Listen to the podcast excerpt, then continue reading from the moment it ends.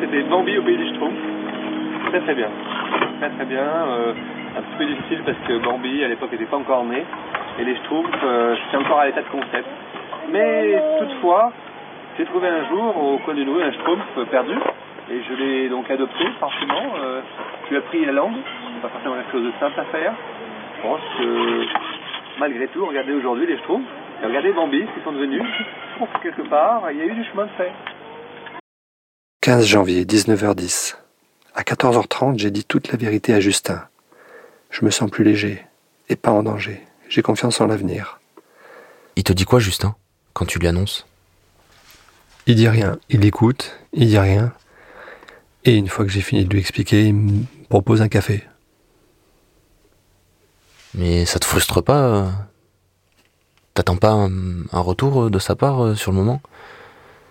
Non, Justin, c'est quelqu'un qui parle pas beaucoup. C'est quelqu'un qui est beaucoup à l'intérieur de lui et qui est très peu à l'extérieur en train de communiquer. Et le fait qu'il propose un café, ça veut dire qu'il me donne son amitié, qu'il me la confie et qu'il me la laisse son amitié. Donc euh, ça veut dire que l'amitié est toujours là. Donc pour moi, je reçois ça comme un signe de confiance.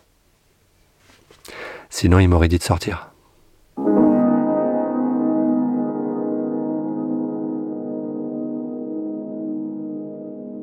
19 janvier. Levé 4 heures, sans réveil, prêt à 5 heures, vêtements, chemise rose, pull noir, pantalon bleu, chaussures marron. Ces vêtements, c'est un peu mon armure de lumière quand j'ai des grosses épreuves à, à franchir et à surmonter. Je dois aller à mon audience d'appel pour ma demande de mise en liberté. 5h30, toujours personne. 6h, personne. On aurait déjà dû partir depuis longtemps. Je me rendors tout habillé. 7h30, ouverture par les surveillants. Ils m'annoncent que les extractions sont stoppées à cause des grèves. Mon avocat est allé plaider pour moi sans moi. A priori, je l'ai eu au téléphone. La plaidoirie s'est bien passée. À la fin, il me dit que peut-être il va falloir rouvrir l'enquête de mon viol quand j'étais petit loulou. 24 janvier, 8h15. Ça fait trois jours que nous ne sortons plus de notre cellule. Ce matin, et hier matin depuis ma fenêtre, j'aperçois les nuances de couleur du lever du soleil, sans pouvoir apercevoir le soleil. 13h40, toujours pas de repas. Ça fait trois jours que beaucoup de détenus tapent sur les portes, les barreaux avec des casseroles en permanence, sans arrêt. Ça s'arrête vers les 2-3 heures du matin. J'ai mis un petit peu de Vivaldi pour euh, couvrir cette cacophonie. Là, il se passe quoi en fait? C'est la grève des surveillants et il n'y a plus de surveillants en, en prison. Donc ce sont les gradés qui viennent et qui font la distribution des repas et qui viennent en général accompagnés avec euh, une police spéciale qui est, je crois, une sorte de GGN des prisons. Les détenus euh, n'ont pas les, pour la plupart, euh, leurs soins euh, médicamenteux. Donc certains sont en manque, d'autres ont horriblement mal parce qu'ils ont des abcès ou des choses comme ça. Et euh, à 15 cellules de la mienne, j'entends à un moment donné euh, un détenu que je connais qui, qui a mis le feu et qui se met à hurler parce que en mettant le feu à un matelas plus à une chaise en plastique, la chaleur devient insupportable et je l'entends hurler par la fenêtre et je vois les flammes qui sortent de la fenêtre et j'ai vraiment cru qu'il allait mourir. Et les surveillants sont juste derrière la porte, me veulent pas ouvrir pour pas que le feu se propage.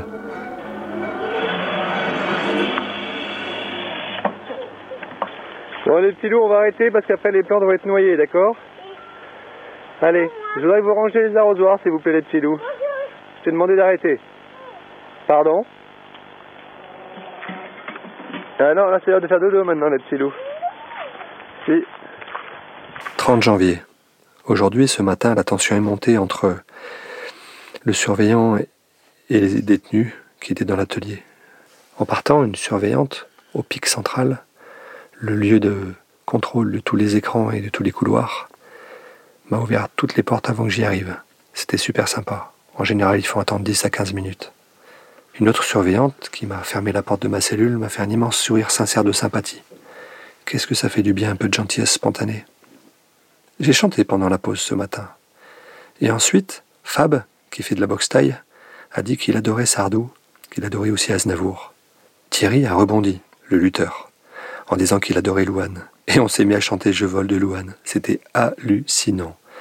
Des tueurs, double meurtre, etc., se mettent à chanter Louane. 21 février. C'est ton anniversaire, ma biquette. Joyeux anniversaire, ma louloute. Attention, les cadeaux, c'est parti Il est gentil, mais il n'a pas envie, c'est tout. 19h30. L'unité de vie familiale était géniale. On a chanté, joué de la guitare, parlé et beaucoup ri.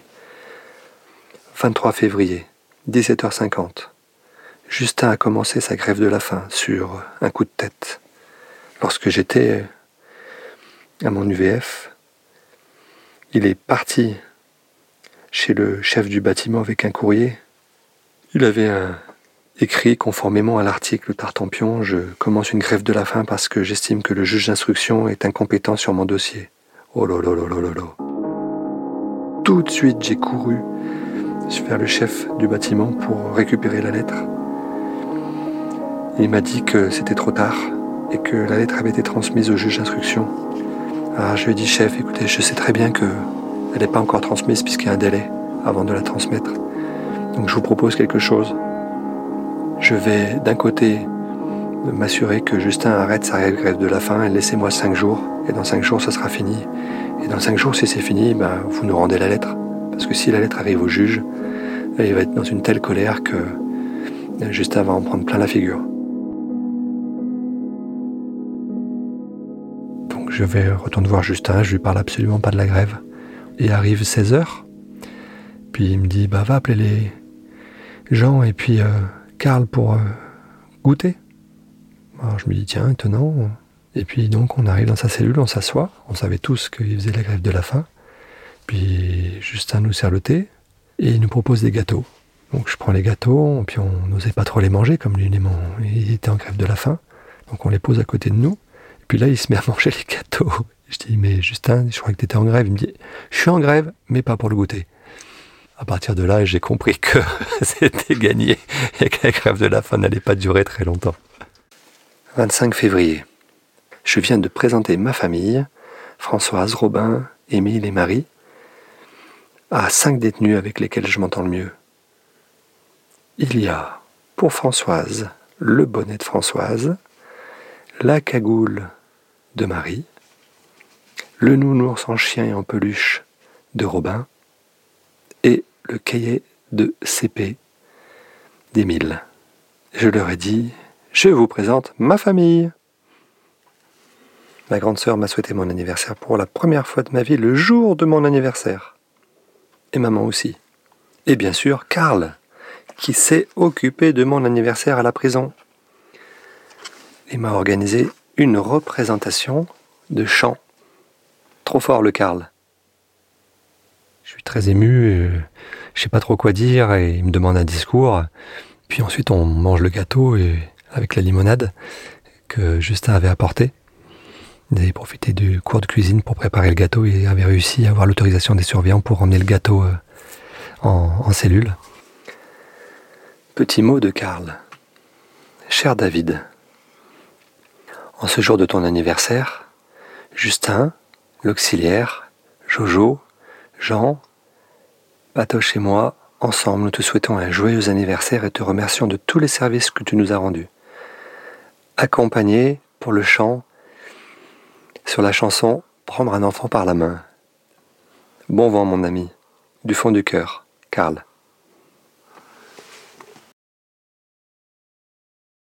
8h15. Je commence à apprivoiser ma douleur, liée au manque des loulous et de ma femme. Cette douleur, c'est comme un lion sauvage en cage. Il ne faut pas le laisser en cage, sinon il va devenir fou. Mais il ne faut pas non plus le laisser sortir, sinon il peut faire du mal étant donné qu'il est sauvage. Il faut lui parler souvent, le laisser sortir de temps en temps pour s'exprimer. Et puis un jour il sera domestiqué, on pourra laisser la cage ouverte, car il ne fera plus de mal à personne. Ma douleur, c'est pareil, tout pareil. Un lion en cage devient fou, il devient alors dangereux pour les autres et pour lui-même.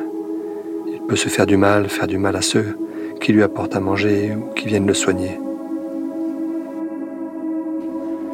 Tu parles de lion domestique et de domestiquer un lion.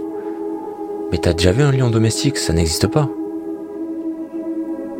C'est bizarre. C'est un, peu une mission impossible, mais l'idée c'est pas de la domestiquer, c'est plus de l'apprivoiser, d'essayer de l'adoucir, de cohabiter avec lui, de faire en sorte que quand on, s'approche de lui, il n'y ait pas de coup de griffe.